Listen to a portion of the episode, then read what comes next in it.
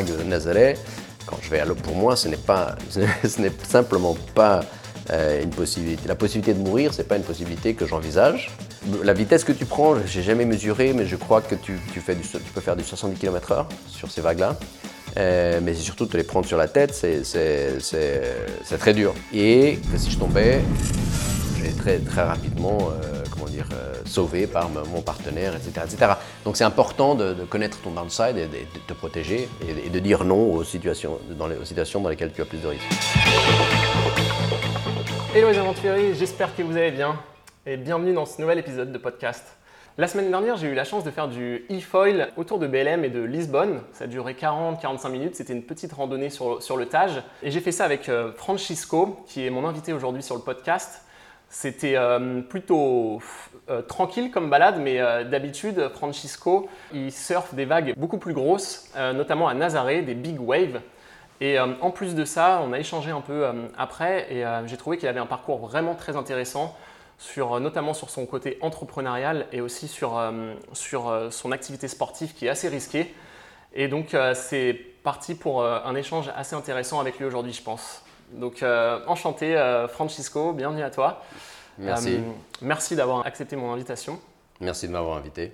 Donc ce que je te propose déjà pour commencer, c'est de te présenter rapidement pour que les gens sachent un peu quitter. Bien sûr. Alors, je suis, je suis un citoyen portugais et suisse, donc j'ai double nationalité, euh, ce, qui, ce, qui, est dû à mon parcours euh, assez, assez euh, inusité. Je suis aujourd'hui, j'ai une vie très intéressante qui se, qui se partage entre trois grandes passions, ou plutôt deux passions et une nécessité. Euh, les deux passions, c'est la famille. Je suis un père de famille. Je suis marié avec une, femme fantastique qui s'appelle Margarida. J'ai trois enfants de 16, 14 et 12, Martin, Mathilde et Maria. Et donc j'ai une, euh, une, vie de famille très sympathique euh, que j'adore. Et la deuxième passion, c'est le surf. Et plus spécifiquement, ou plus récemment, le surf dans les grandes vagues à Nazaré. Euh, c'est une passion très récente qui a commencé il y a six ans, euh, mais dans laquelle je me suis jeté, euh, jeté avec, un énorme effort, énormément, une énorme dédication et, et, que j'espère pouvoir continuer tant que, tant que mon corps le permettra. finalement, la troisième passion n'est pas une passion, c'est une nécessité, c'est le travail, il faut travailler dans, dans la vie. Euh, c'est quand même une passion parce que je, fais quelque chose qui est absolument qui est très intéressant. Je suis entrepreneur dans le, dans le secteur des, investissements. Euh, j'ai monté il y a aussi six ans une société, il y a sept ans, une société d'investissement, euh, de gestion d'investissement en agriculture, donc dans, dans, essentiellement des investissements dans les terres agricoles en Amérique du Sud, plus spécifiquement en Uruguay et au Paraguay. Et, je suis aujourd'hui installé au, Portugal, euh, après toute une vie euh, hors du Portugal. Euh, donc je suis d'origine portugaise, mais je suis né en France, à Tonon-les-Bains. j'ai fait toute ma scolarité en français. J'ai vécu mes premières 25 années dans le bassin lémanique.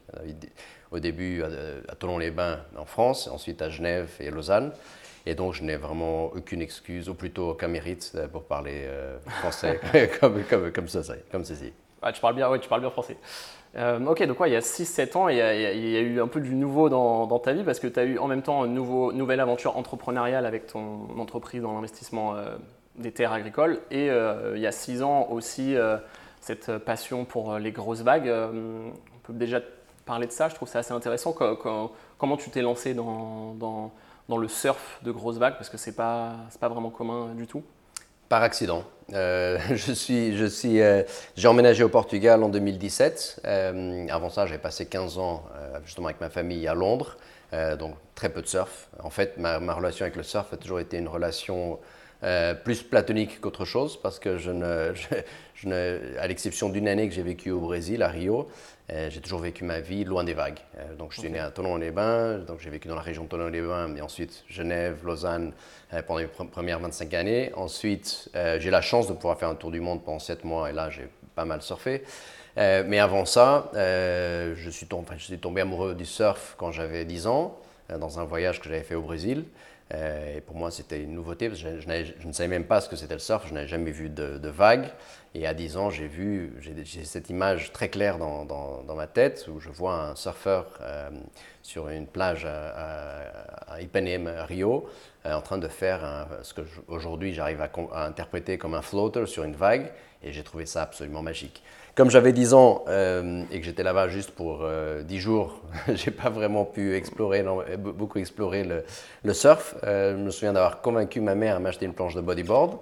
Euh, mais comme il y avait ma soeur avec moi, euh, finalement, il fallait acheter deux planches de bodyboard. Et comme euh, il fallait une planche de bodyboard, c'était assez cher, ma mère a tranché le problème en achetant deux planches de cette taille-là. Donc, c'était des planches ridicules pour gamins de 3 ans. C'est babyboard. babyboard.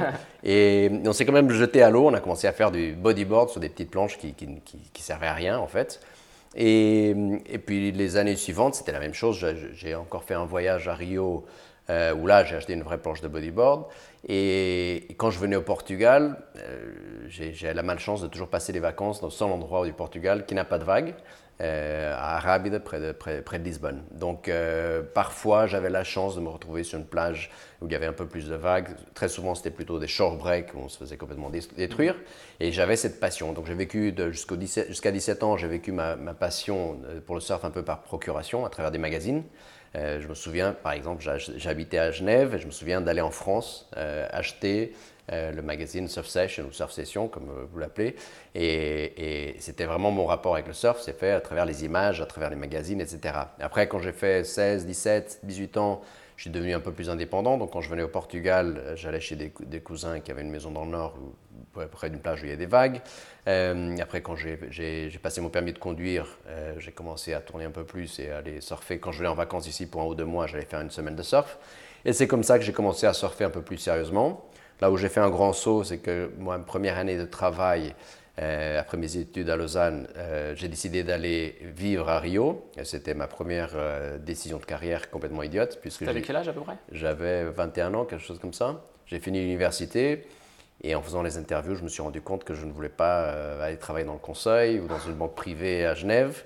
Et j'avais fait, dans ma dernière année d'université, j'avais fait euh, trois stages, deux à Genève et un stage dans une, dans, dans, une banque d'investissement assez agressive, euh, très jeune, à Rio.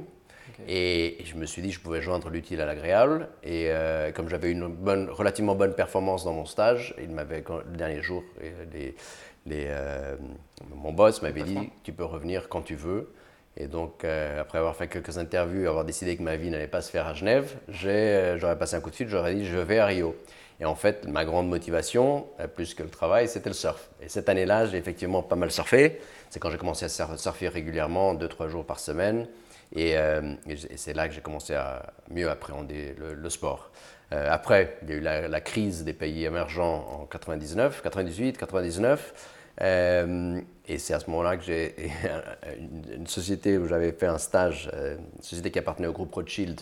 Euh, ils m'ont invité à revenir à Genève en me disant que je rentrais quelques années, un ou deux ans, et ensuite ils me renverraient au Brésil avec des conditions d'expat. Et donc je me suis dit, c'est une un très, bon, très, très, très, bonne idée. Je suis rentré à Genève, et là il y a eu la grosse crise d'évaluation du, du, du, Réal, etc.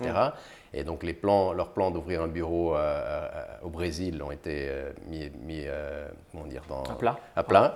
Et, et, donc je me, je, je, me, suis retrouvé à Genève. Donc je me suis retrouvé finalement 4 ans à Genève sans pouvoir surfer. Ou plutôt, j'ai commencé à surfer pendant les vacances. Et j'ai commencé, je faisais déjà du snowboard, mais j'ai commencé à faire d'autres sports pour remplacer le surf. Et, je raconte ça parce que ça a une, relation directe après avec, euh, avec euh, Nazaré. Je commençais à faire beaucoup de wakeboard. Donc j'ai acheté un bateau et je faisais du wakeboard pratiquement tous les jours pendant de mai à septembre. Euh, je faisais parfois deux, fois par jour du wakeboard sur le lac de Genève, sur le lac Léman à Genève. J'ai commencé à faire du kitesurf au tout début, en 99, quand il y avait, les kites étaient des machines à tuer. il y avait juste deux lignes, il n'y avait aucun deep power. C'était un truc de dingue. Et j'ai commencé à, à, faire du kitesurf en apprenant pratiquement tout seul. Et, voilà. Et donc, euh, après ça, bon, après, j'ai continué à, faire une carrière loin de la mer. Euh, donc, j'étais à Genève. Après, j'ai fait un MBA à INSEAD, loin de la mer, bien sûr. De toute manière, j'aurais pas le temps de surfer. Et après ça, j'ai euh, été à Londres. Et là, j'ai vraiment complètement mis de côté le surf. Je me suis concentré sur le travail, sur, la famille. j'ai encore fait un voyage en Indonésie en 2005 euh, un autre en 2007 et un autre en, à El Salvador en 2008. Ton tour du monde, euh, c'était avant l'INSEAD C'était avant l'INSEAD, oui. Juste avant l'INSEAD, j'ai fait 7, mois autour du monde pour faire du surf et du kitesurf. Et ça, c'était ta deuxième, euh, je me souviens, tu m'avais dit, ça la petite anecdote, c'était rigolo, ta deuxième décision un peu débile. Enfin, Quand tu regardes en arrière, tu as l'impression d'avoir fait que des décisions bêtes, mais qui au final t'ont amené là où tu, exactement là où tu devais être. Je trouvais que c'était exactement un peu la définition de bah, de mon podcast, de l'idée de cette chaîne, c'est euh, que j'appelle les aventuriers de la vie.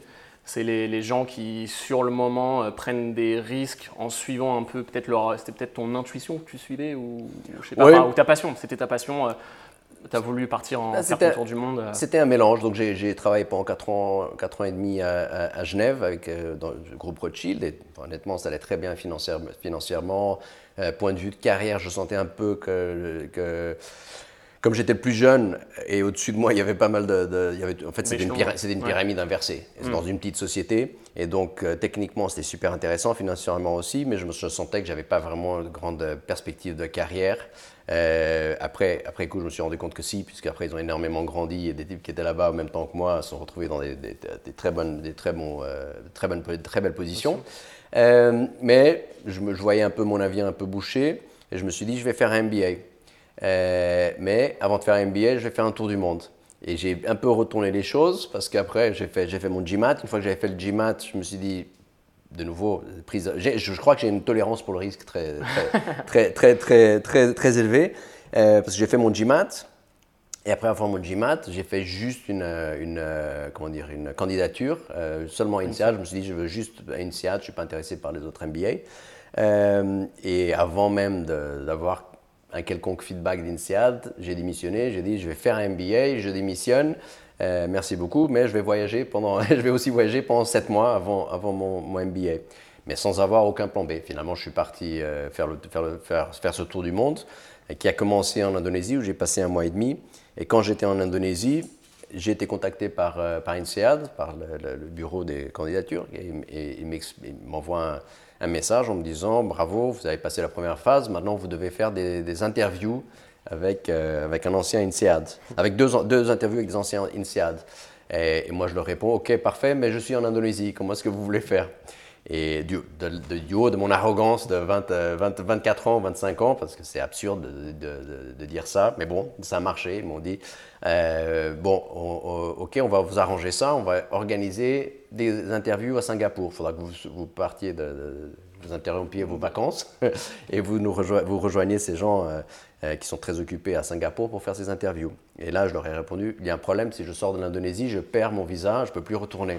Est-ce que c'est possible de faire une interview euh, en Indonésie Et puis finalement, ils ont été très sympathiques, très, ils ont vraiment collaboré, ils ont organisé une, une, interview à, Jakarta. Et donc, j'ai volé depuis Bali jusqu'à Jakarta. je me souviens, j'avais bien sûr pas de blazer. Euh, j'avais pas de costume, c'est sûr. J'avais pas de blazer. J'avais juste une chemise euh, moitié OK. J'avais pas de ceinture. Là, j'ai dû emprunter une ceinture. J'ai été faire l'interview et finalement, c'est très bien passé. Et j'ai continué mon voyage. Et quelques deux mois après, ils m'ont, ils m'ont, informé que j'avais été accepté. Tu arrives à te euh, rappeler avec du recul si à ce moment-là les décisions étaient difficiles? Par exemple, si tu avais dit non pour l'interview à, Jakarta, tu, tu penses que tu serais rentré du coup en France et tu aurais abandonné ton voyage ou... Non, j'aurais, terminé mon voyage et puis après j'aurais euh, avisé. Euh, mais euh, je me suis rendu compte à un moment donné, le, le MBA c'était presque un prétexte pour pouvoir faire ce break et, faire ce hmm. voyage. À tel point que j'ai dépensé toutes mes économies pendant ce voyage. Et après, quand je devais faire mon, MBA, je me suis rendu compte que je n'avais pas d'argent. Euh, mais heureusement, l'INSEAD à cette époque-là avait un, accord avec la banque ABN AMRO et il faisait, des, prêts aux étudiants avec des très bonnes conditions et c'est ce qui m'a permis de financer mon, MBA. Donc au, bout du compte, euh, c'est ça, c'est beaucoup de, décisions quand je regarde en arrière qui me semblaient un peu erratiques, pas très logiques. Euh, mais tu parlais d'intuition tout à l'heure et mon intuition c'était c'était c'est ça mon chemin. J'étais très optimiste et finalement, les choses ont, les, étoiles se sont alignées. J'ai fait, je suis parvenu à faire ce que, euh, ce que je voulais faire. Parce que tu te disais quoi, sur le moment, tu te disais, ça te faisait plus rêver en gros de, de, vivre de ta passion, voyager, faire du surf, etc. Plutôt, tu te disais peut-être que trouver un travail, au pire, tu pourrais toujours plus tard euh, par un, un, quelconque moyen. Oui, justement, comme j'avais pas, j'avais pas eu trop de problèmes à trouver mes deux, mes deux, mes deux, mes deux travails, en, en, mes, mes, deux jobs euh, antérieurs, euh, je me suis dit que j'aurais aucun problème à, à, les retrouver, quitte à revenir où, où, j'avais été. Donc, euh, quand j'ai fait mes stages, j'ai toujours laissé une bonne impression. Sur ces trois stages que j'ai fait la dernière année, la dernière année euh, deux, deux, de ces sociétés m'ont fait des offres de travail. Et donc, euh, je pense aussi, hein, c'était un, peu un côté arrogance de la jeunesse, optimisme, je ne sais pas. Mais, mais finalement, tout, tout, tout s'est aligné et, et, hmm. et, je me suis retrouvé après à faire mon, mon, mon MBA dans une des meilleures écoles et, à remettre ma carrière euh, dans, dans, le, dans, dans, la voie de, dans une voie plus traditionnelle, blue chip. Et après, du coup, ouais, bah, cette voie traditionnelle, euh, un peu plus classique, on va dire, où tu étais plus focus euh, travail et famille, tu le vivais très bien à ce moment-là, ou tu, tu, disais quand même que à, bout d'un certain moment, ça te démangeait, tu avais, envie de ou tu avais envie de refaire du surf ou d'autres passions, ou, ou justement tu arrivais, quand même à avoir un équilibre pro et tu, faisais, tu continuais de faire plein de sports à ce moment-là, etc. Non, j'ai eu, euh, quand j'étais à Londres, j'ai eu une phase vraiment pas, pas très euh, saine où je travaillais énormément et je faisais pas beaucoup de sport. Euh, quand je travaillais pas, après, c'était je mangeais beaucoup, je buvais. mais c'est le problème d'être dans un endroit comme, comme à Londres, quand, et surtout à cet âge-là, quand on entre un peu dans ce rat race. Hmm. Après, c'est le seul objectif, c'est travailler, travailler, travailler. si on a le temps, passer un peu de temps avec la famille. Mais euh, le, surf, pendant plusieurs années, a pris vraiment un, comment dire, un backseat, comment dire, une position secondaire dans ma, vie, dans ma vie, voire tertiaire. Et, et jusque que je te disais tout à l'heure, donc j'ai fait un voyage, mon dernier voyage avant. En fait, mon fils, mon fils aîné est né en décembre, en novembre 2017. Euh, j'ai encore réussi à faire un voyage à El Salvador en 2008, mais après 2008 à 2014, j'ai rien fait de surf. J'ai pas, pas fait mes voyages. Essayé avant de faire de temps en temps un voyage en Indonésie ou un endroit comme ça. Et là, pendant, un bon moment, j'ai fait aucun voyage. Euh, j'ai pratiquement pas surfé. Quand je venais au Portugal, je faisais peut-être une session de surf. Euh, mais pas plus que ça. Et donc là, le surf a complètement pris un. Je l'ai mis de côté à tel point qu'à un moment donné, je me suis dit, je, laisse tomber, c'est bon, c'était une phase une phase très sympathique. Mais euh, il n'y a plus de place dans ma vie pour, euh, pour le surf. Et j'ai eu trois enfants qui se sont suivis avec deux années d'intervalle. à un moment donné, on vivait plein centre de Londres. Et j'avais un fils de 4 ans, une fille de 2 ans, une fille de 0, euh, sans, sans, avoir les parents prêts pour nous aider, etc. etc. Donc c'était assez... là, c'était vraiment travail, famille, travail, famille, et pas de place pour, pour, pour beaucoup de sport ni pour beaucoup de hobbies. Et tu penses qu'avec du recul, c'est quand même possible d'avoir un, un, moment donné, d'avoir quand même regardé un équilibre euh, bah, perso-famille, ou tu aurais pu euh, plus euh, garder d'importance pour le sport, ou c'était bien d'agir comme ça par cycle en gros et de mettre le sport de côté à ce moment-là? J'ai toujours, toujours fait maintenu du sport, mais par exemple, je me souviens qu'à un moment donné, quand j'ai vraiment touché le fond, pour moi, le highlight de la semaine, c'était le samedi, j'allais jouer au foot avec des amis. Euh, pendant, pendant une heure et demie ou quelque chose comme ça. Et, c'était vraiment le point de référence dans la semaine. Allez, hop, je vais jouer, jouer au foot, moi qui n'ai jamais joué au foot. Donc c'était vraiment le, le, c'est vraiment quand j'ai touché le fond, je pense. Euh, tu peux toujours trouver plus de place pour, euh, pour, pour, faire du sport ou avoir des hobbies. mais j'ai lancé ma première boîte en, en, en, décembre 2017, quand mon fils est né, juste quand la crise commençait. Et donc, euh, j'ai vraiment dû me concentrer euh, énormément sur, euh, sur le travail. Ok. Parce que je ne sais pas si tu as lu le livre The One Thing ou L'essentiel en français, mais il dit que dans le travail, enfin, gros, il faut être très productif et vraiment se focaliser sur l'essentiel, une seule chose. Et que ça, normalement, en étant vraiment très productif et efficace, tu peux le faire que 4 heures par jour, donc le, le, matin, et, continuer d'avoir euh, un équilibre, faire du sport l'après-midi, etc. Je sais pas si. Non, mais ça me, ça me dit beaucoup parce que moi je sens que j'arrive pas à travailler plus de 3-4 heures. c'est ce que tu fais maintenant. C'est ce que je fais maintenant, mais sans, sans, sans, savoir, sans connaître cette théorie. Mais, mais je me rends compte que je. Après, je pense que c'est. Maintenant j'ai 48 ans, j'ai plus, euh, j'ai plus 30 euh, ans. Et quand j'étais à Londres, j'étais capable de travailler 16 heures de suite, de, faire plusieurs nuits où je dormais 3-4 heures, voire 2 heures. Et, parfois, je me demande si j'ai pas eu un burn-out sans m'en rendre compte. Euh, parce qu'aujourd'hui, je n'ai vraiment plus cette capacité de travail. Et, euh, je pense qu'une journée où je suis au bureau et je suis, je suis concentré pendant 3-4 heures, c'était une, bonne journée. Après, je fais plein d'autres choses euh, liées au travail, mais sans être, sans, sans, être, aussi efficace ou aussi concentré. Je me distrais facilement. Donc oui, c'est vrai. Je pense que si tu es très très discipliné, tu arrives à faire ça, tu travailles 3-4 heures, après tu vas faire du sport et tu as une famille, etc. Moi, je n'ai pas cette capacité de, concentration. J'ai une grande capacité de dissipation.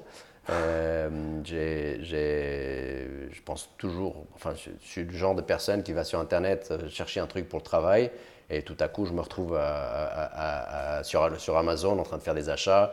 Euh, et malheureusement, j'ai toujours été comme ça, j'ai du mal à changer. Et du coup, ça, ça marche quand même au, final Ça, marche quand même. Ça marche quand même parce que cette capacité de dissipation aussi me permet d'être ouvert à plein d'opportunités, mm. euh, à voir euh, un peu de, avoir des opportunités ou à comprendre. Euh, je suis assez curieux.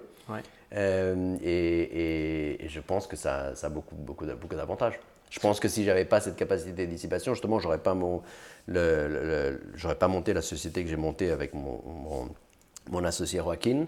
Euh, en fait, on s'est retrouvé à faire ce qu'on fait aujourd'hui par euh, un certain nombre de détours et, c'est un peu cette curiosité qui nous a amenés là. Ouais, mais il faut quand même réussir à se focaliser. Hein, parce que moi, je suis très curieux de base aussi et plutôt du genre à dire oui à toutes les opportunités qu'à dire non mais réussir à quand même des fois trancher et pas dire oui à tout parce que euh, on peut vite se perdre et se disperser et s'éparpiller. Non, la règle, la règle, la règle, c'est vraiment c'est, être ouvert à plein de choses, mais très rapidement les fermer. C'est-à-dire hmm. essayer, ça marche, ça, marche, on continue, ça marche pas, on laisse tomber, et pas et pas insister sur euh, sur des dizaines de, de, de, leads. Mais euh, mais je pense que d'être être un peu éparpillé quand tu es un, entrepreneur, je pense que c'est très utile. Mais après, il faut avoir la discipline de, dire, non, de dire non. Et moi, quand je regarde en arrière, je regarde parfois notre drive et je regarde notre liste de tous les folders avec des, des, des, des idées, ou des deals et des trucs comme ça. Et je regarde des trucs qu'on a fait, j'ai déjà complètement oublié, mais qu'on a fait il y a 5 ans. Et je regarde ça et je me dis, mais c'est débile, pourquoi j'ai passé du temps là-dessus? Mais parfois, il, faut le faire parce que c'est comme ça que tu, tu y a quelque chose qui, qui, va, qui va enclencher.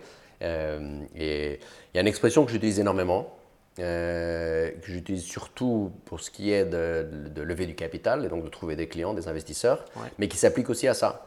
Euh, c'est en fait, c'est cette expression, c'est you need to kiss a lot of frogs. Euh, tu, passes, tu passes tes journées, tes semaines à, embrasser des, des, euh, des, grenouilles, Et parfois, tu as, un prince euh, qui, qui, qui, en, ressort, mais c'est rare. Mais c'est à quel moment que tu arrives à dire non et tourner la page sur une frog, justement? Enfin, de savoir que voilà, c'était pas une bonne piste, tu as dit oui, tu as testé pendant quelques. Bah, ça, ça, dépend. parfois, tu le sens tout de suite. parfois, parfois, tu perds pas mal de temps. quand, on est, quand on a emménagé ici au Portugal avec Joaquin, euh, en fait, moi, j'ai été cofondateur d'une boîte de, cannabis en Uruguay, euh, qui est la boîte qui a eu la première licence euh, de cannabis recreational, comment on appelle ça ah, C'est pas le CBD, enfin, c'est différent. Recreational, c'est pour guérir, quoi. non, c'est le contraire. Donc, pour, en fait, en Uruguay, tu peux aller dans une pharmacie et acheter du cannabis pour le fumer, euh, pour... Euh, comme des médicaments, quoi. Pas, pas, comme médicaments, pour t'amuser. Ah, pour ouais. Et c'était la première licence au monde de, cannabis, euh, recreational cannabis. Et en fait, ça a été un gros succès. Et quand on est arrivé ici au Portugal, il y avait pas mal de... enfin, le, le, régulateur portugais avait donné quelques licences de, cannabis, et on, on, on, médicinal par contre. Et là, mm. nous, avons fait un partenariat avec, euh, avec, euh, avec un type qui avait une de ses licences et on a perdu un an dessus. Et puis au bout du compte, après on a eu le, Covid et quand le Covid est arrivé, je me suis dit parfait, c'est une excellente excuse pour pas continuer parce que je voyais vraiment pas les choses avancer. Et en fait, on a très très bien fait parce qu'on a perdu un peu de temps, euh, mais au final, l'ensemble du marché a été décimé par le Covid, par le manque. il y a eu le crash justement du, secteur du cannabis. Et finalement, on aurait pu continuer un ou deux ans à, se taper la tête contre les murs sans, rien faire. Ok, et tu penses que ce temps perdu, ou presque cette, euh, cette ouais, ce temps perdu, cet échec, ça t'a servi après actuellement dans, pour euh, ton autre projet ou... Non, parce qu'on était déjà sur notre autre ah, projet. Ah, déjà en transition. On faisait, on, faisait, on, faisait, déjà de, la gestion de terres agricoles.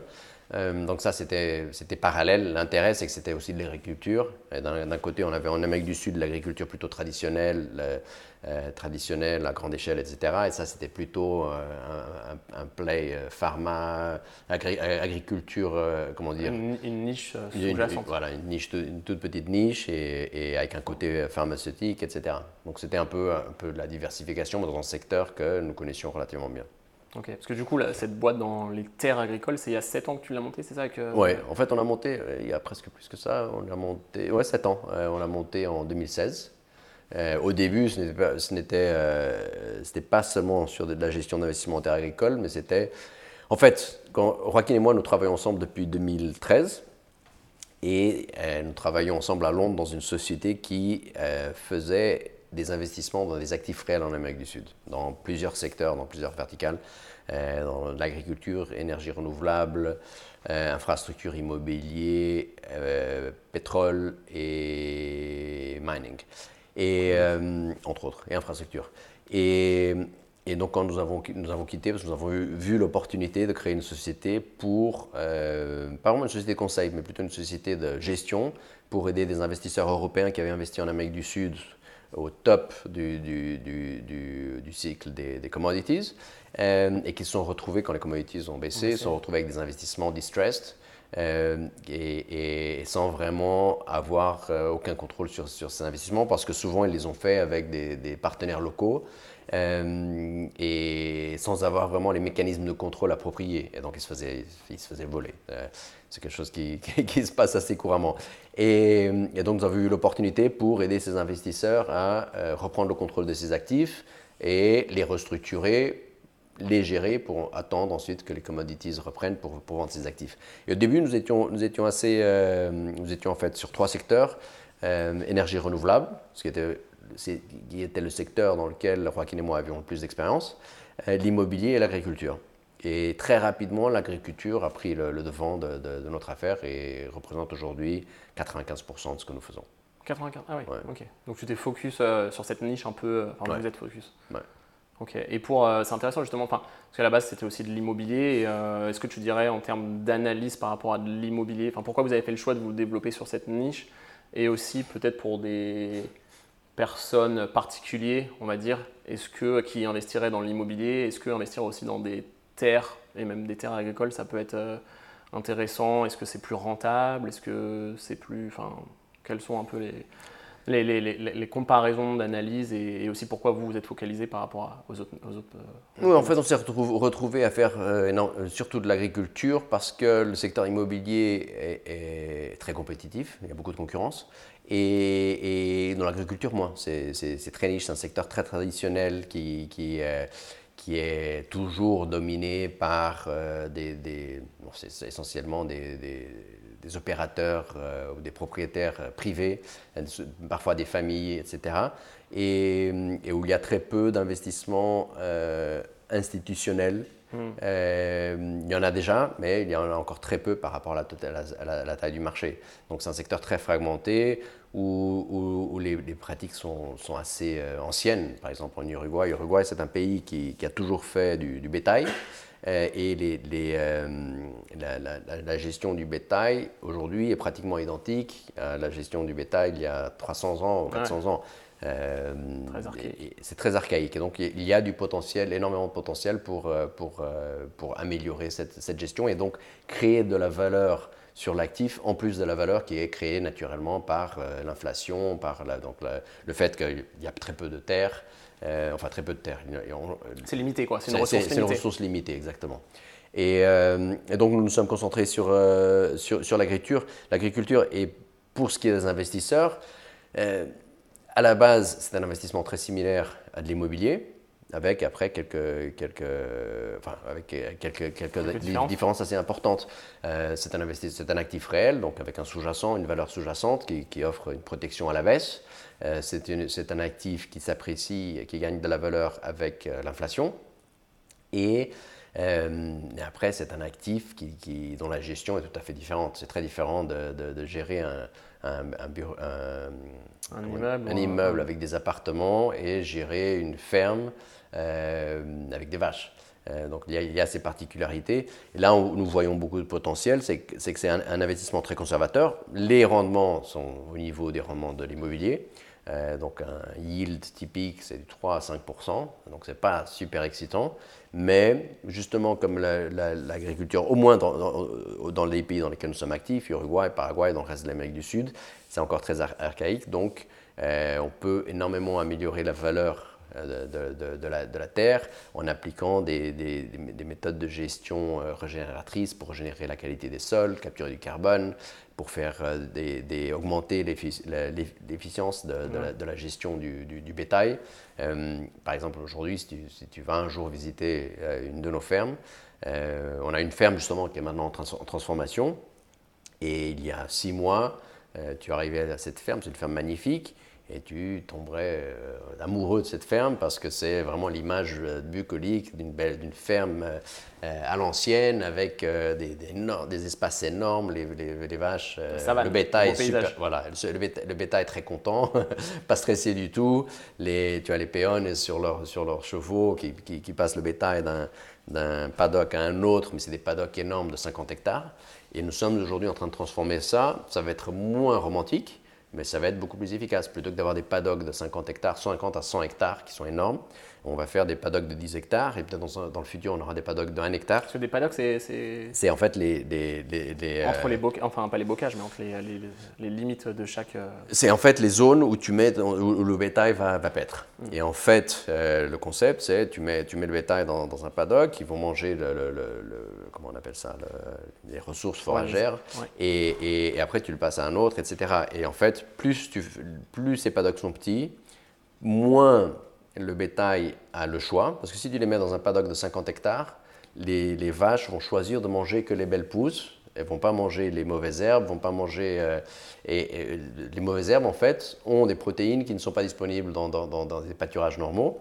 Euh, mais le problème c'est que c'est un mauvais goût.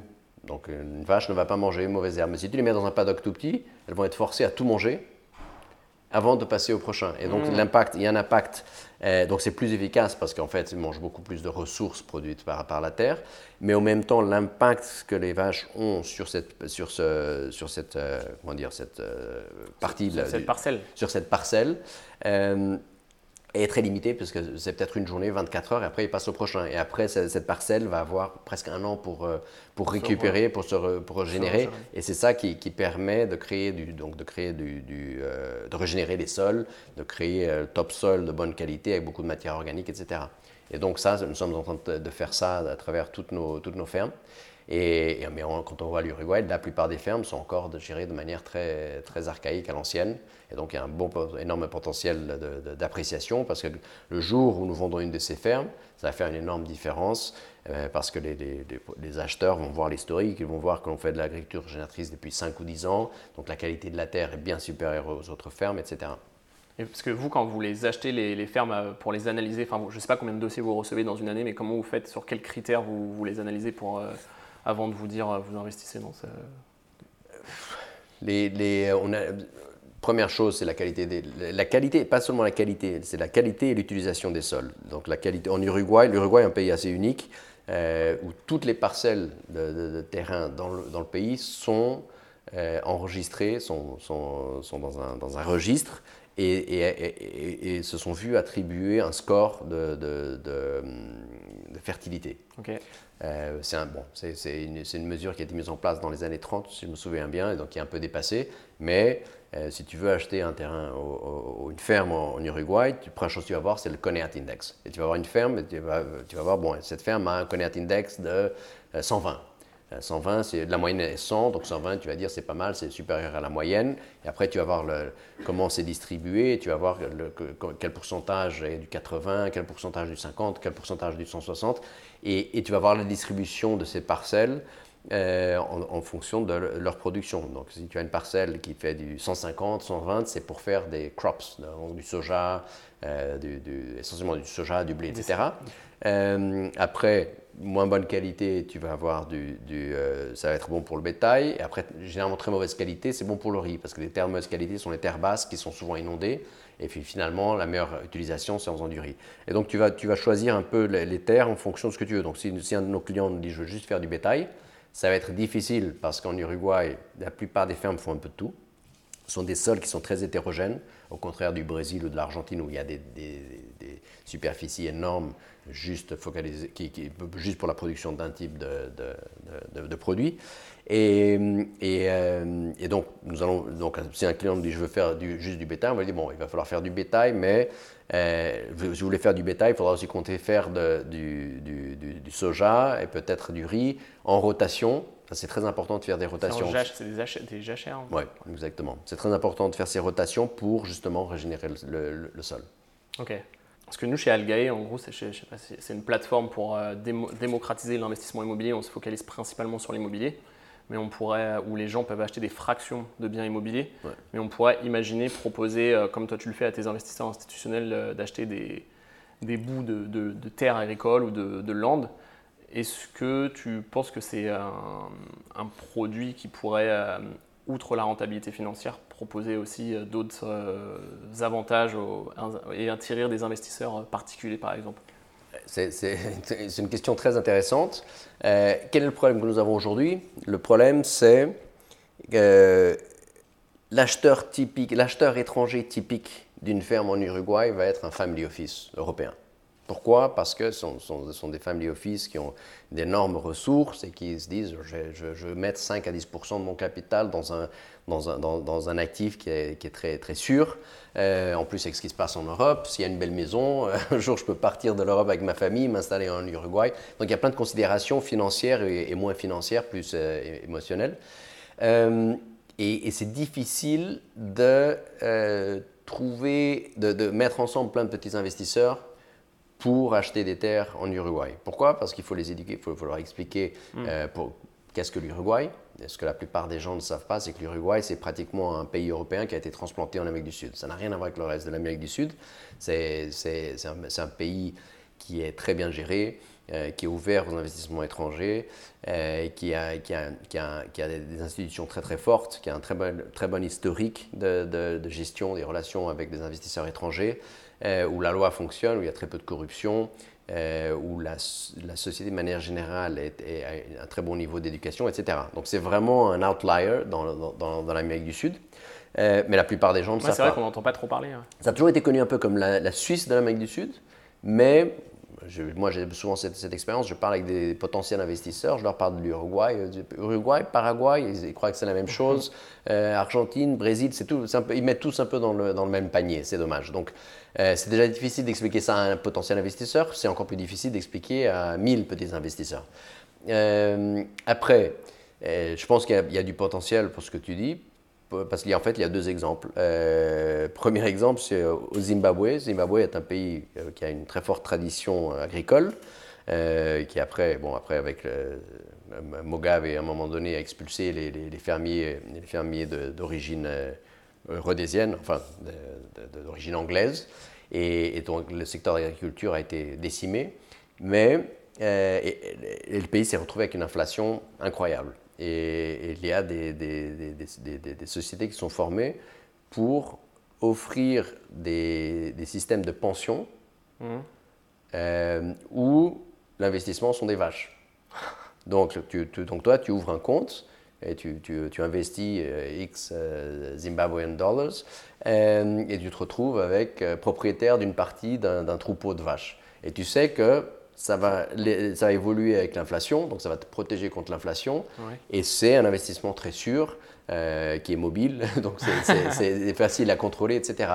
Euh, donc ça, c'est un bon exemple. Et en Uruguay, euh, c'est assez commun pour un docteur, un avocat, etc., d'investir aussi dans des vaches. Donc il y a quelques sociétés d'investissement uruguayennes qui ont monté des, fonds d'investissement pour investir dans, dans, dans, des troupeaux de, de, bétail. Hmm. Et donc c'est possible, de, donc dans ce, que tu me dis par exemple, de monter un, un, produit, euh, un fonds d'investissement, ou enfin, je ne sais pas quelle serait la structure, pour acheter euh, des terres et mettre en place euh, toute une opération, une exploitation avec du bétail, potentiellement du soja, etc., et, faire, et, distribuer ça auprès de je ne sais pas combien d'investisseurs, euh, ou faire un produit encore plus simple euh, qui consisterait à vendre, un peu comme au Zimbabwe, des, parts dans un troupeau de, bétail. Ça a l'avantage d'être concret au moins. Oui, c'est concret, c'est liquide.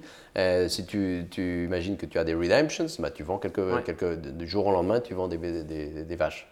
Est-ce que tu penses qu'en termes de rentabilité, c'est plus, si je parle encore pour des particuliers qui ont, on va dire, des moyens euh, en dessous des family office, c'est plus intéressant de, par eux-mêmes d'acheter un, petit terrain en pleine propriété ou euh, de, s'associer à plusieurs pour acheter des plus gros terrains euh, à plusieurs?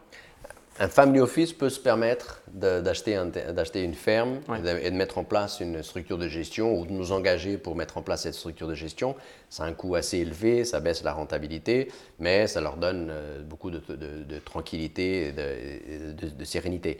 Et euh, dans le cas, dans le cas des, petits acheteurs, je pense que ça ne vaut pas la peine d'acheter une ferme. C'est beaucoup plus intéressant d'acheter une, comment dire, une fraction d'une ferme avec d'autres investisseurs. Euh, parce que, parce que les, les, coûts sont assez élevés et dans les cas des petites fermes, les coûts ne valent pas la peine. Euh, euh, enfin, il y a des économies d'échelle. Donc, avoir, mettre en place, mais en Uruguay, tu ne vas pas mettre en place une équipe dans, dans, ta ferme pour une ferme de 100 hectares. Ça ne vaut pas la peine. Ça, les coûts ne vont pas être.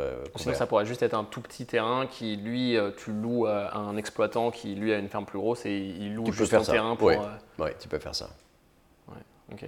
Parce que les grandes fortunes un peu euh, mondiales comme euh, Bill Gates, etc., je crois qu'ils investissent pas mal aussi dans, les, ouais, Bill Gates, Bill Gates. Euh, Jeff Bezos peut-être aussi. Oui, Bill Gates, j'ai entendu dire qu'il était le plus grand propriétaire de terres agricoles aux États-Unis, par exemple. Ils, investissent énormément. Et c'est quoi du coup les terres agricoles qu'ils ont comme, comme, usage? C'est les mêmes que, que toi à l'Uruguay Oui, c'est essentiellement des, des, terres aux États-Unis. C'est un marché différent, beaucoup plus, peut-être plus moderne, moins traditionnel.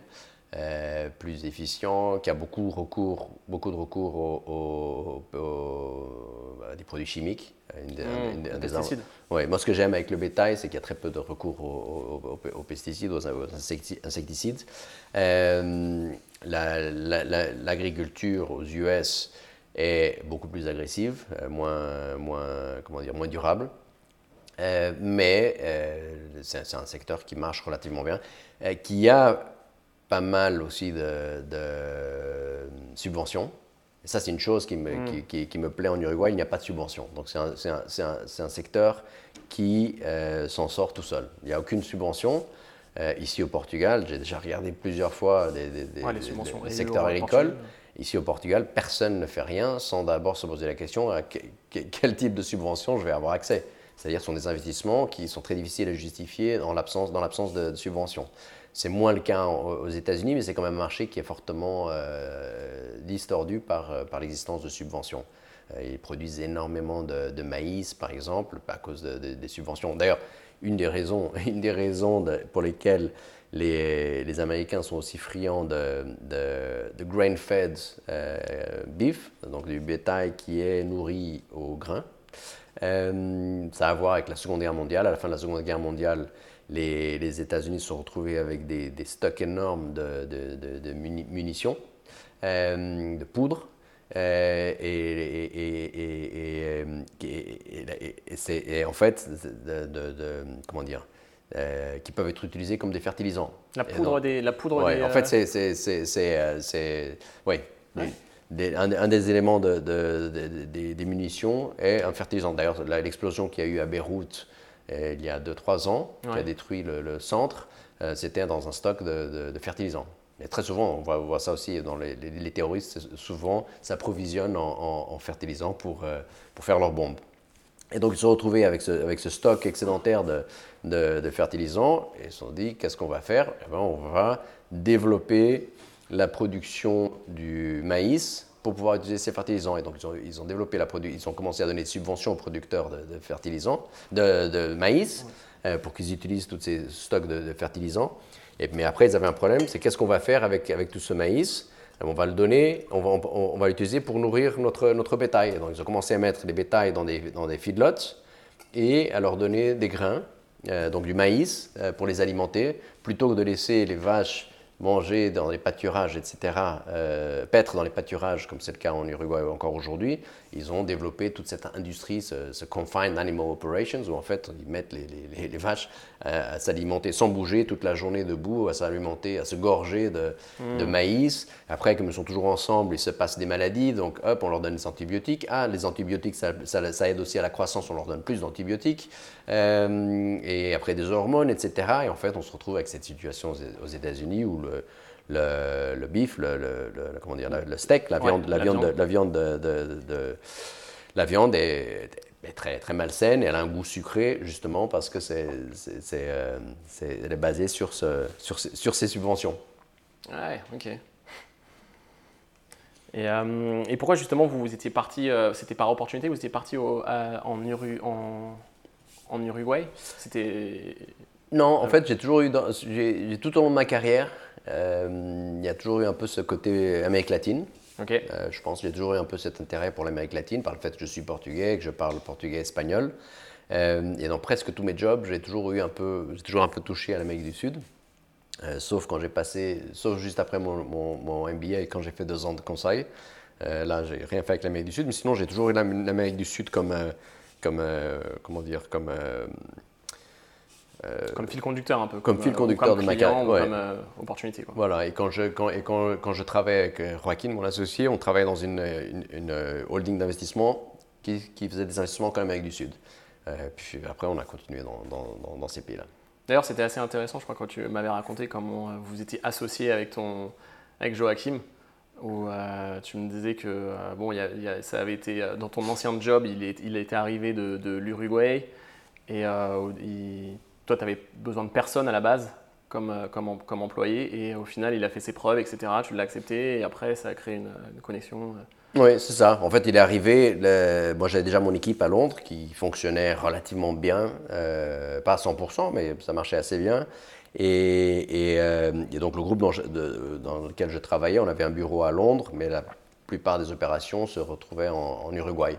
Et lui, il travaillait dans une des sociétés, dans une boîte agricole justement du groupe. Euh, il était très ambitieux et il en avait marre de travailler 9 to 5, de 9h à 5h. Et un jour, il, a, il, a, il, a, il s'est croisé avec le fondateur du groupe et il lui a dit euh, J'aimerais te parler. Il lui a dit Écoute, euh, merci beaucoup pour cette opportunité, mais c'est pas pour moi. Il, me faut un peu plus de travail, un peu plus de pression. Je suis très ambitieux. Et, le fondateur du groupe lui a dit Ah, ok, alors t'en fais pas, je vais régler ton problème. Il m'appelle, à Londres, il me dit écoute, je vais t'envoyer quelqu'un, un petit jeune qui est très motivé, il veut travailler dur. Euh, je lui ai dit qu'à Londres, il allait travailler très dur parce qu'on avait une réputation de travailler, beaucoup plus que le reste du groupe. Et il m'est tombé un peu dans les pattes, ou plutôt comme, euh, comme, un cheveu dans la soupe. Euh, honnêtement, j'avais rien à lui faire faire. J'avais une équipe qui marchait bien. Et, les premiers jours, je l'ai pratiquement ignoré. Il était là, il tournait un peu en rond dans le bureau. Et puis, il a commencé à faire ses preuves. Euh, il y a surtout eu un, épisode où, il a, en fait, il a, refait tout le travail euh, qui avait été très mal fait par un des types qui travaillait pour moi. Euh, et, c'est là que je me suis rendu compte qu'il était très, vraiment très, très bon techniquement, très intelligent. Très et très ambitieux. Et c'est comme ça qu'on a commencé à travailler plus, très rapidement, on travaillait les deux main dans la main. Et, et puis après, quand j'ai quitté ce groupe, il m'a suivi pour monter justement euh, TLG Management Partners pour euh, faire ce qu'on fait aujourd'hui. Je pense que c'est nécessaire d'avoir un, un cofondateur ou tu aurais pu entreprendre seul? Ça, c'est une très très bonne question. Euh, oui, j'ai besoin de quelqu'un. Dans ce cas-là, j'ai besoin de lui parce que, comme je te disais tout à l'heure, j'ai perdu un peu ma productivité, ma capacité de concentration et, il ne me lâche pas. Donc c'est lui qui, c'est pratiquement lui qui tient un jour ma to-do list. et quand, je, quand je fais pas quelque chose, il ne me lâche pas, il me lâche pas, il m'envoie des emails, des WhatsApp, etc. Finalement, je finis par faire ce que je dois faire parce que, parce que euh, l'alternative euh, qui m'emmerde est pire que, que d'avoir à faire ça. Mais je pense que j'ai eu deux expériences entrepreneuriales. J'en ai une où j'ai eu justement celle que j'avais lancée en, 2000, euh, en 2007. où nous étions deux cofondateurs à 50-50. Et finalement, c'est très, très mal passé euh, mm. parce qu'on on, a lancé la boîte en décembre 2017 quand la crise commençait à exploser. C'était une boîte pour faire des investissements en énergie renouvelable. On devait lever un fonds. Euh, et, quand les choses se sont compliquées, euh, très rapidement, notre dédication, notre, notre performance a commencé, commencé à diverger. Et, puis finalement, nous avons fini par, par, par, nous séparer. Et donc la leçon que j'ai retenue de ça, c'est que les partenariats 50-50 sont très compliqués. Euh, donc si, j'allais de nouveau me lancer dans une aventure comme ça, ce ne serait pas 50-50. et, mais en même temps, je serais incapable, de le faire seul. Euh, je pense que c'est important de, jouer avec Joaquin. C'est, parfois c'est, laborieux parce que nous disputons euh, sur, des, sur des questions qui sont, qui sont presque théoriques, mais nous sommes constamment en train de confronter nos idées l'un à l'autre et, et, avoir le feedback l'un de l'autre. Et c'est vraiment très important d'avoir quelqu'un à côté au bureau ou euh, au bout du fil pour euh, rapidement euh, tester nos idées, tester notre, parfois juste tester notre interprétation de, de, notre, de notre vision des, mmh. des, faits. Ouais, un sparing partner un peu. Ouais. Parce que c'est, moi, ça ne m'est pas toujours de voir à quel point notre perception de la réalité change en fonction de notre humeur, en fonction de nos préjugés, en fonction de l'historique, notre historique avec l'autre personne. Et parfois, c'est très bon d'avoir quelqu'un de l'autre côté, enfin à côté de nous, euh, qui a une vision différente. Et tout à coup, on se rend compte, ah, finalement, c'est peut-être moi qui dois adapter ma, manière de voir les choses. D'ailleurs, c'est intéressant. Enfin, les perceptions de base sont toujours, euh, enfin, c'est ce que j'ai observé, on, perçoit les choses différemment de ce que les autres perçoivent. On, pense que les gens vont penser quelque chose de nous ou, euh, et comme on le perçoit, alors qu'en fait, c'est pas forcément le cas. C'est toujours la perception, c'est toujours un peu abstrait, quoi. Ouais, exactement, exactement. Et puis d'un autre côté, par exemple, Joaquin on a des styles tout à fait différents. Euh, moi, je suis assez, comment dire, malgré tous les risques que j'ai courus dans ma carrière, etc., j'ai un appétit élevé pour, pour, pour, euh, pour, le risque, mais ma prise de décision est assez lente. Donc, quand c'est important. Donc, euh, je prends tous les jours des décisions très rapidement, mais quand il y a une décision vraiment importante, parfois, je laisse passer du temps euh, et, avec le passage du temps, les choses s'éclaircissent. Parfois, il y avait des options qui cessent d'exister, il y a de nouvelles options qui apparaissent. Donc, parfois, je délaie un peu la, prise de décision. Et Joaquin, c'est le contraire, c'est un bulldozer. Lui, il veut, lui ce qu'il aime, c'est faire les choses, avancer. Et parfois, il, il, casse des choses parce qu'il ne réfléchit pas trop, hop, il, va, il y va à fond. Et, je ne pense pas qu'une approche soit meilleure que l'autre. Euh, mais la combinaison des deux est bien parce que lui, parfois, quand, quand, je, quand, je, prends trop de temps, lui, il me force à prendre une décision. Et lui, quand il va trop vite, moi je lui dis Attends, est-ce que tu as réfléchi à, ces implications-là? Et, finalement, ça marche très bien. Mais tu aurais des, conseils à, donner, deux, trois conseils? C'est toujours très compliqué. Moi, je me suis beaucoup renseigné sur comment euh, chercher un cofondateur, justement. Et je sais qu'il y a énormément de monde qui, qui cherche des cofondateurs, mais c'est pas, pas évident. Enfin, faut, ça, c'est, pas si en fonction de ta bonne expérience et de ta mauvaise expérience, si, des fois, ça, toi, ça t'est un peu arrivé, ça t'est tombé dessus. Quoi. Ça m'est tombé dessus. Euh, tu n'avais pas cherché à le provoquer en allant à, des, des, événements ou Non, non ça s'est passé, ça s'est passé naturellement. Euh, ça s'est passé naturellement. Et peut-être que si j'avais pas eu l'autre cofondateur, peut-être que j'aurais pas fait le pas justement de quitter un job pour lancer cette société d'investissement. Euh, et, et, ici, dans le cas de Joaquin, c'était différent parce que j'ai sauté, j'ai commencé à monter quelque chose tout seul. Euh, je l'ai tenu au courant et lui après il, s'est montré intéressé, il m'a rejoint. Donc, mm. euh, mais j'ai jamais vraiment, j'ai jamais eu cette, euh, j'ai jamais appréhendé le, le, la sélection d'un cofondateur d'un point de vue un peu executive search. donc j'ai besoin de quelqu'un avec ces caractéristiques-là, je vais le chercher. Ça m'est jamais arrivé. Ok. Et tu, tu, disais, tu as une grosse appétence au risque. Comment ça se fait euh, que tu aimes autant prendre de, risques? Comment tu, le définirais euh, que tu quelqu'un qui adore prendre des risques? euh, J'aime prendre des risques. Je pense j'aime prendre des risques calculés, ou je pense qu'ils sont calculés. et, je, pense que j'arrive à bien appréhender les situations, comprendre quels sont les risques, comment ils sont, quel est le downside, que ce soit dans le sport ou dans, ou dans les affaires. Euh, ça, je pense que c'est, c'est un, autre sujet qui rend dingue Joaquin. D'ailleurs, avant ce podcast, on était en train de, pratiquement en train de, se disputer au téléphone parce que lui, il me dit, euh, on est en train de faire un deal maintenant, et il me dit, mais ça, ça n'a aucune probabilité de... il n'y a aucun risque. Et moi, je dis, si, il y a un risque théorique. Et lui, il dit, il n'y a aucun risque. Et alors, lui, après, il se plaint parce qu'il pense toujours que je vois que le côté négatif des choses. Et, mais moi, je, comme représentant, je pense que comme représentant de nos clients, nous ne devons jamais assumer qu'il n'y a aucun risque. Nous devons présenter ces risques à nos, clients, mm. leur dire voilà, il y a un risque théorique très bas que ça et ça se passe et leur présenter les options. Euh, donc moi, je pense que j'ai- un peu cette capacité de, de- de- de- de comprendre quel est le- le- mon downside, euh, quels sont les risques que je cours. Ouais, tu identifies les risques, en fait tu sais qu'il y a des risques, même quand dans le sport que tu le fais, etc., tu sais qu'il y a des risques, mais euh, après tu prends la décision ou tu prends pas la Voilà. décision en, Ah bah, sachant les risques. Quoi. Un exemple, c'est les vagues de Nazaré. Quand je vais à pour moi, ce n'est pas, ce n'est simplement pas euh, une possibilité. La possibilité de mourir, c'est pas une possibilité que j'envisage. Pourquoi? Parce que je sais que je vais être dans l'eau et je- quand je suis dans l'eau, je sais quel est mon, le, le- pire des cas. Le pire des cas, c'est que je vais me prendre 3-4 vagues sur la tête. Euh, je me suis préparé physiquement et mentalement pour survivre. Ça m'est déjà arrivé À combien de plusieurs kilomètres fois. heure les vagues Hmm À combien de kilomètres heure ça peut être De quoi La vitesse que tu prends la vitesse des vagues, ouais. La, vi- la vitesse que tu prends, j'ai jamais mesuré, mais je crois que tu, tu fais du, so- tu peux faire du 70 km/h sur ces vagues-là. Euh, mais c'est surtout te les prendre sur la tête, c'est- très dur. Mais euh, je me suis jamais mis en- dans une position où je pourrais mourir et je vais jamais me mettre dans cette position. Et je pense que tu peux le faire en, en- en- en- en- en gérant bien tes risques, en, en ayant une bonne structure, une bonne équipe. Et après, quand tu es dans l'eau, tu, dois pouvoir te dire, ça, aujourd'hui, je le sens pas, je vais pas prendre de vague. Euh, ou je vais prendre une vague, et après une vague, j'arrête. Donc, c'est, donc, donc euh, si je te montre une, une- je crois que je t'ai montré l'autre jour une photo Ouais, on mettra d'une- des images, euh, d'une grosse vague que j'ai, pris l'an passé. Et tu te dis, waouh, incroyable, il est cinglé ce mec. Euh, et probablement un petit peu. Mais euh, quand j'ai pris cette vague, j'ai eu aucune. Pour moi, c'est très clair que j'allais faire cette vague, euh, que j'allais pas tomber.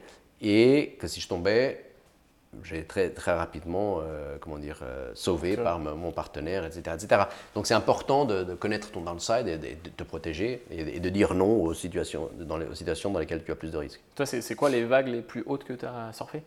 La vague la plus haute que j'ai surfée, d'après mes calculs que j'ai ensuite validés avec 2-3 personnes, c'était 17 mètres. 17 mètres, ok. Et les, les champions du monde, c'est quoi? C'est entre 20 et 30 mètres, ça peut aller jusqu'à? Non, pas, pas 30 mètres. Le record du monde aujourd'hui est 25 26 mètres. 26 Euh, honnêtement, c'est un record que moi je. je- C'est je- 5 étages, quoi, 5-6 Ouais. étages. Je n'y crois pas trop à ce record. Je pense que ça a été un peu boosté pour des raisons politiques. Il y en a beaucoup dans le monde du surf.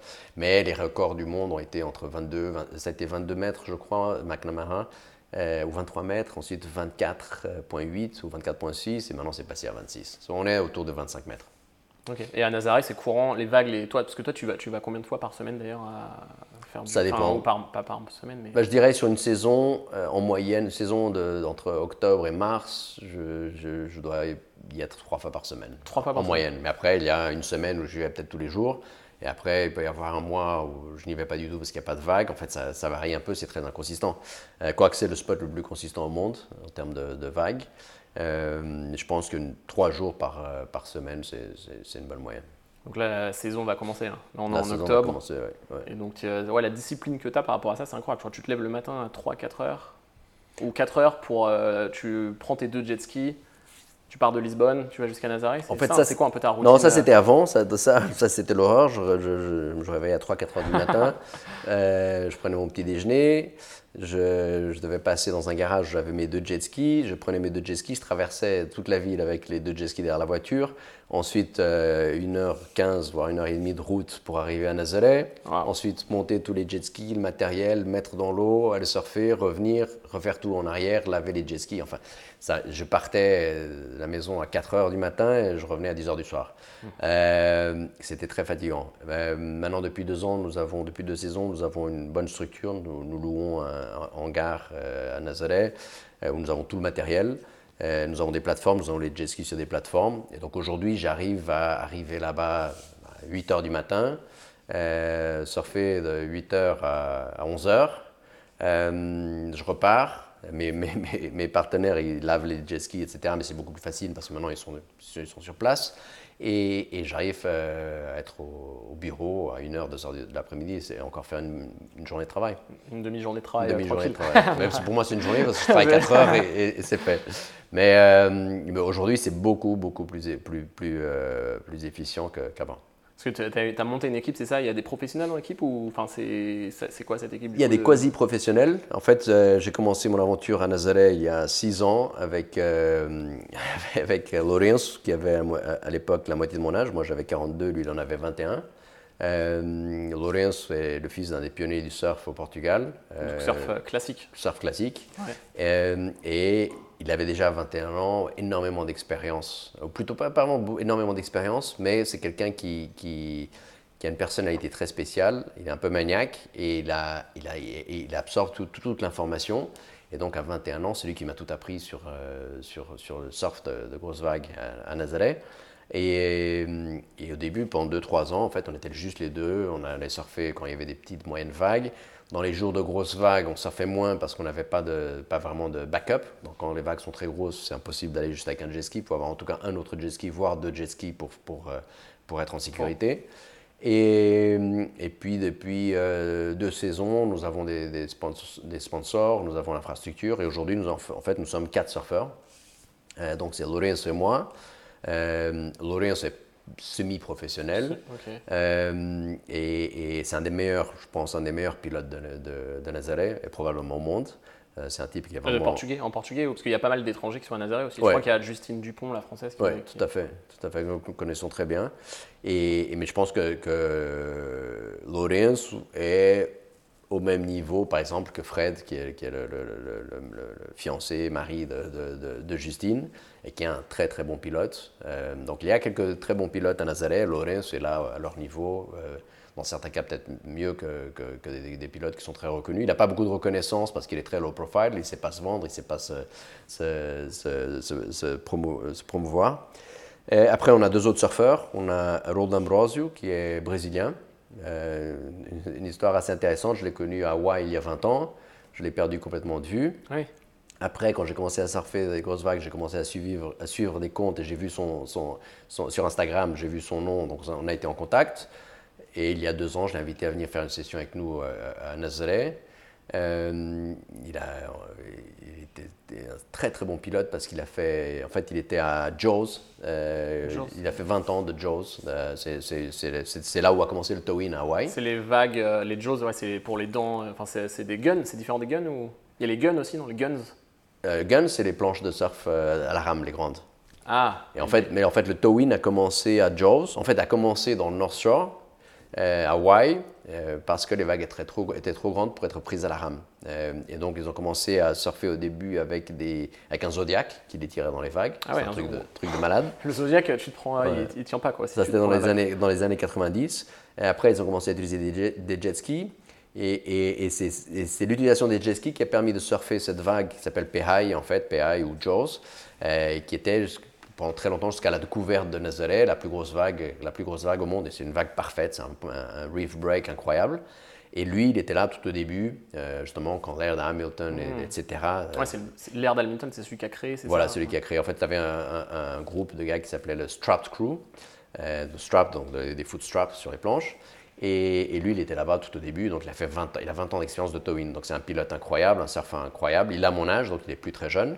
Euh, mais il a énormément de potentiel et en fait, sa carrière a pris un peu de, a eu un break il y a quelques années parce qu'il a dû se faire opérer au dos. Ensuite, il y a eu le Covid et en fait, Nazareth, c'est un peu pour lui le moyen de relancer sa carrière. Donc, il nous a rejoint et après, on a un, petit jeune euh, qui s'appelle Tomás Lacerda qui a 22 ans euh, qui, je pense, a le potentiel d'être, euh, de devenir le meilleur surfeur de grosses vagues euh, dans les prochaines années. Ouais, au Parce que, ouais, c'est, un, c'est, un, c'est une bête athlétique. Il, il est sur circuit pro de, de, de, de stand-up paddle.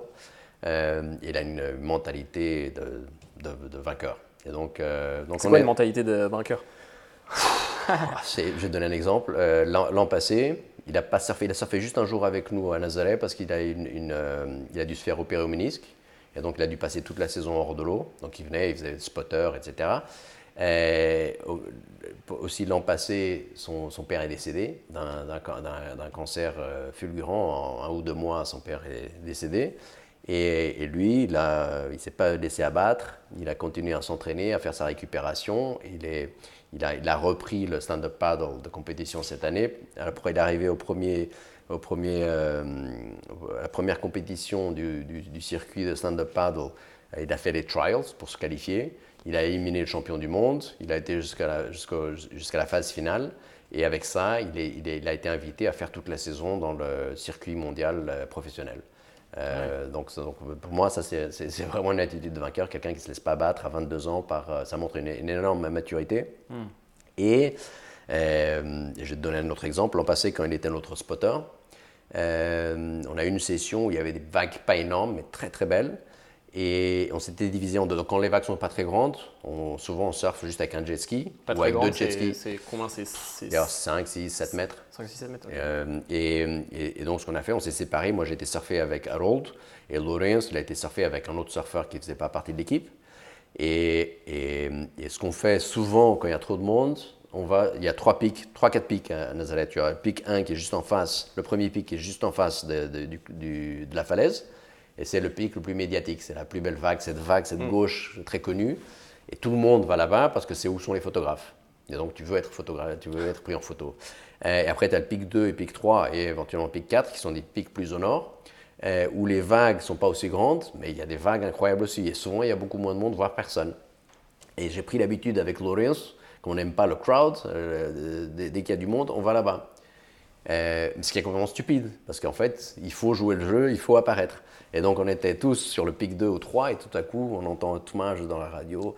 Mais bande d'idiots, qu'est-ce que vous faites là? Euh, Vous êtes complètement tarés, venez ici au pic 1, au premier pic, vous êtes complètement nuls, il faut que Team Red Herrings apparaisse. Il, y a les deux, il, commence à nous dire les noms de tous, les autres, là, les champions qui étaient au pic 1. Il disait ils sont en train de faire un festival et vous, vous n'êtes pas là, qu'est-ce que vous faites? Il nous a engueulé, un gamin de 22 ans qui nous engueulait sur la radio. Et avec euh, Lawrence, on a décidé de continuer à surfer sur le pic 2 et 3. Euh, avec Harold, on s'est dit, bon, il vaut mieux qu'on y aille, ne serait-ce que pas avoir à, l'entendre après se plaindre. Et on a été là-bas, on a pris des vagues incroyables. Et après, le, en fin de journée, le lendemain, on était plein de photos, on avait plein de photos sur les comptes Instagram de, de Nazareth parce que les photographes étaient là et, on a réussi à bien surfer, on a donné des belles images, etc. et, et c'est très important Malheureusement, euh, à Nazareth, si, on veut euh, se développer, il faut apparaître, il faut, jouer le jeu.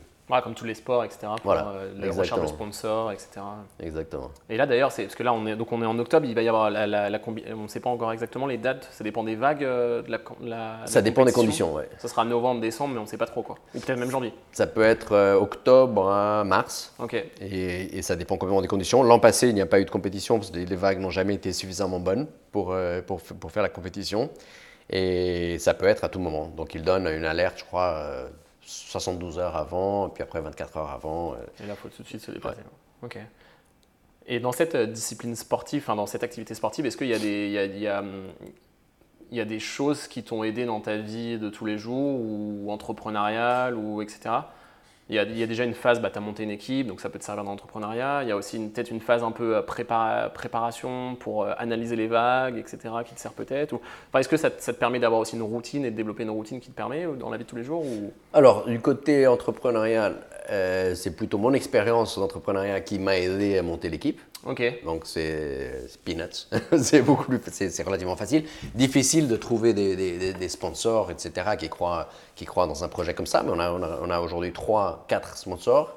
Euh, mais, mais, tout le côté organisation, enfin tout ça, ça a été relativement facile. Là, il y a deux plans sur lesquels euh, ça m'a énormément aidé. Point de vue personnel et professionnel. Point, point de vue personnel, ça a été la connaissance euh, de moi. En fait, comment, ça m'a forcé à comprendre beaucoup mieux comment je fonctionne. Introspection, quoi. Euh, introspection, donc mentale, euh, apnée, donc la respiration, prendre conscience de ma respiration, comment je respire euh, quand je suis stressé. Ben, très souvent au travail, je si, je suis, si, je suis stressé, je me rends compte, là, je suis en train de respirer juste ah. du haut, du haut des, des, poumons, donc je me calme en respirant avec la, partie basse, avec le diaphragme. Euh, donc après, j'ai appris beaucoup de techniques de respiration, donc ça m'aide énormément. Et même euh, du point de vue blessure, j'ai fait plein de blessures et je passe ma vie dans le, dans, au physio. Euh, c'est super chiant, mais euh, j'ai beaucoup appris aussi sur le fonctionnement de mon corps. Tes blessures. C'est comme euh, t'apprendre tes échecs, quoi. Ouais, avec toutes mes blessures, j'apprends, j'apprends, je comprends un peu mieux qu'est-ce que je dois faire, dois pas faire, même du point de vue de mon alimentation. Donc j'ai énormément appris. Je me, je me, connais beaucoup mieux et je fais beaucoup moins de. Bon, je fais des. C'est complètement stupide de surfer Nazaré à mon âge, mais je fais beaucoup moins de conneries que je faisais avant euh, où j'avais aucune idée de mon alimentation, de, ma respiration, de, mes limites physiques, etc. tu es, un des plus vieux à, à, nage- à surfer à Nazaré sur les Ouais. grosses vagues? Ouais. Je pense que je suis. Il y en a un ou deux, mais, qui- mais qui font ça depuis euh, qu'ils ont 15 ans. Donc, euh, ils ont énormément, beaucoup plus d'expérience que moi. Euh, il y a un champion brésilien qui s'appelle Carlos qui a la cinquantaine.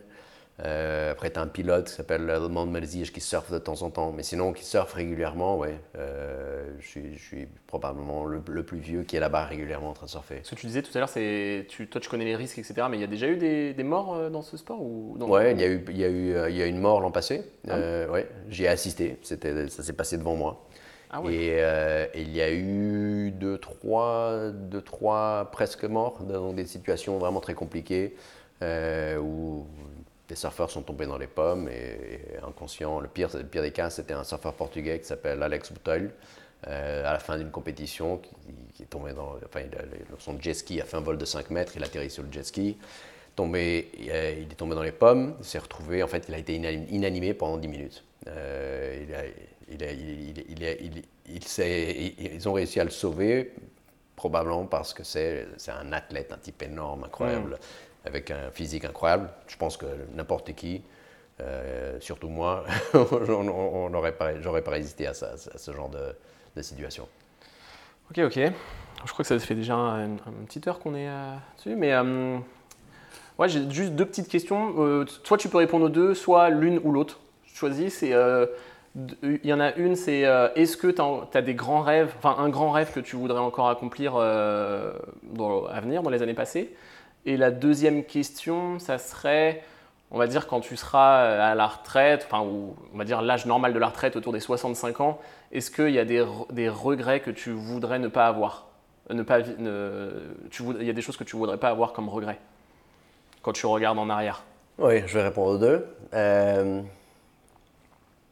un grand rêve. Moi, je pense qu'un grand rêve que j'aurais, bon, bien sûr, famille, etc., super Ouais. important. Donc, euh, pour moi, le grand rêve, c'est bien sûr que Une vie famille une épanouie. vie de famille épanouie, que mes enfants euh, s'en sortent, qu'ils arrivent à, à- je leur espère d'arriver à, avoir- à construire une vie comme la mienne. Euh, donc, euh, mais bon, c'est un peu bateau, tout le monde va te répondre ça. Ouais, mais d'ailleurs, c'est une question que j'aurais voulu te poser aussi ce moment-là. Du coup, je déroute encore, mais c'était l'équilibre euh, vie, euh, vie de famille et pro-perso. Comment tu arrives à. Tu peux te répondre en deux mots si tu veux, mais. Bah, c'est en- trois angles de ma vie, professionnel, famille et Nazareth, sont toujours en, en opposition. Hmm. Et donc c'est un équilibre qu'il faut, qu'il faut, qu'il faut, faut, gérer. Ce n'est pas facile du tout à gérer. Euh, avec le travail, encore, j'arrive relativement bien parce que même quand je suis à Nazareth, je réponds à des emails. Parfois, je fais des conference calls sur le jet ski. Enfin, j'arrive, j'arrive, à- Ah j'arrive, hein. j'arrive à gérer. Euh, après, il faut gérer Joaquin parce que lui, bien sûr, euh, c'est mon, associé. Et s'il me voit, s'il voit que je passe la journée dans l'eau, ben, il, il- il se sent, il sent, il sent, il sent peut-être que, que je ne fais pas ma part de travail.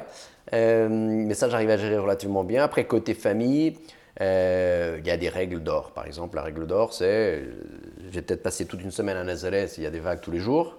Euh, et je peux être aussi crevé, que, je peux être très très crevé, je vais quand même conduire, revenir ici, avoir dîner ici avec la famille, dormir ici et repartir. Même si parce que du coup, on pourrait se dire, euh, si tu es crevé, tu vas peut-être être du coup d'une humeur désagréable euh, devant tes enfants ou ta femme. Ouais, mais ça, c'est pas permis. Donc, il faut que j'arrive Ah, avec le ouais. sourire.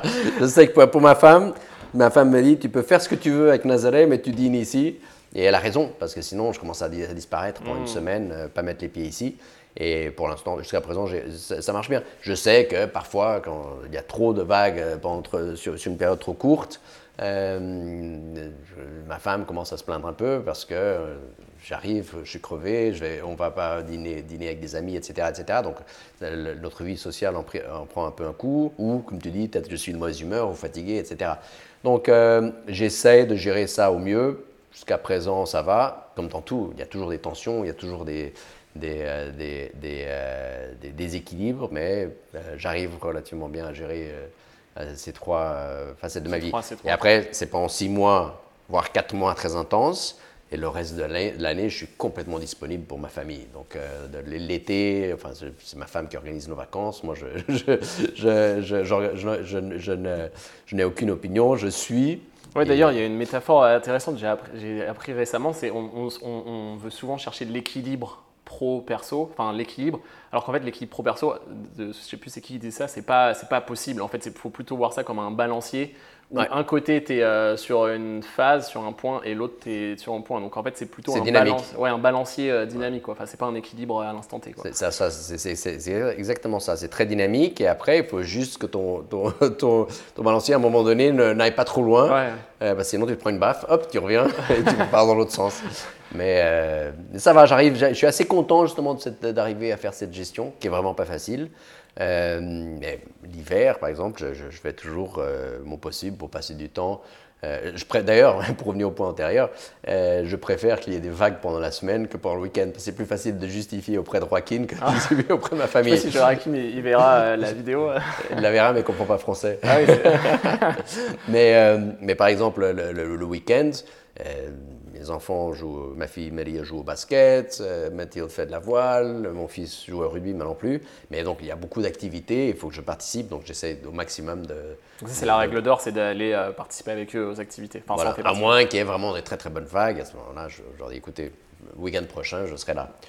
Euh, donc, euh, donc là, je répondais Mais à ta sinon, ouais, on a, ouais, du coup, on t'ai fait dévier, mais ouais, donc la- ta question, c'était, enfin, les questions, c'était le grand rêve, le grand rêve. Ah, le grand et, rêve. Et un, rêve- et un regret que tu aimerais ne pas avoir. Donc, mis à part bien sûr toutes ces aspirations familiales, euh, travail, etc., moi je pense qu'un grand rêve que j'ai et qui justifie un peu tout cet investissement de temps, d'efforts et même d'argent que je fais dans, dans Nazareth, mon grand rêve c'est que l'équipe, notre équipe Red Herrings devienne une équipe très reconnue euh, comme euh, une équipe qui fait bien les choses. Et là, on pourrait en reparler beaucoup plus longtemps, Ouais, ouais. mais je crois que je t'avais expliqué avant. Euh, Nazareth, c'est toute une bande de mercenaires euh, solo euh, qui, sont, qui doivent après se, mettre ensemble parce que c'est un sport d'équipe. Il faut avoir, on est sur un jet ski, donc il faut un pilote, un surfeur et alterner.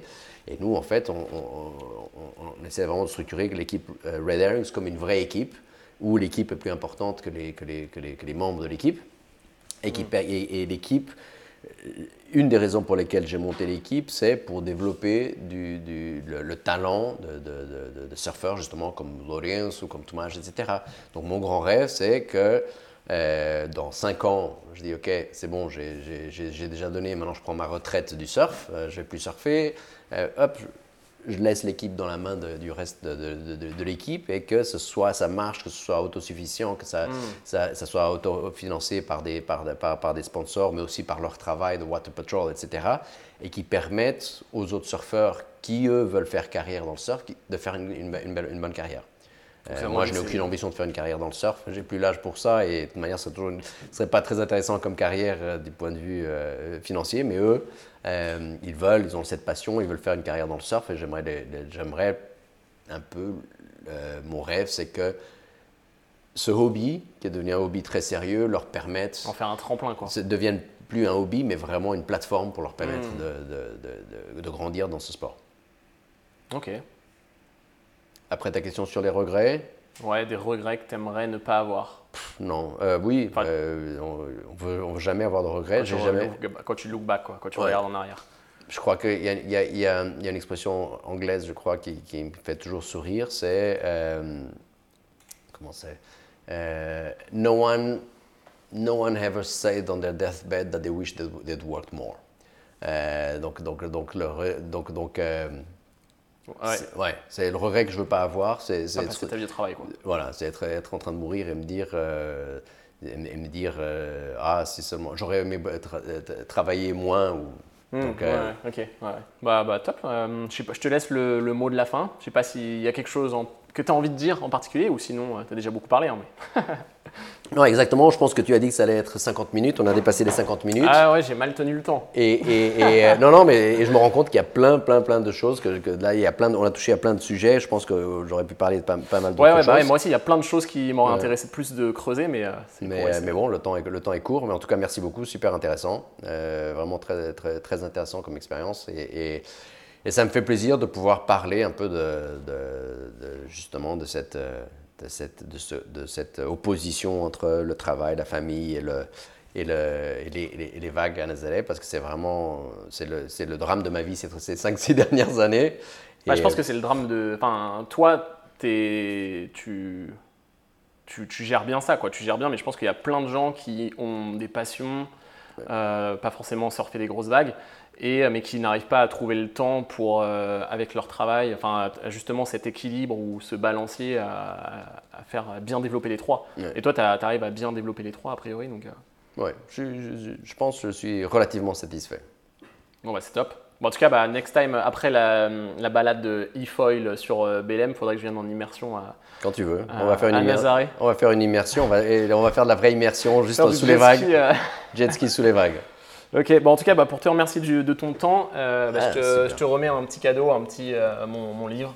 Merci beaucoup. merci beaucoup à toi. merci. À bientôt. Ciao.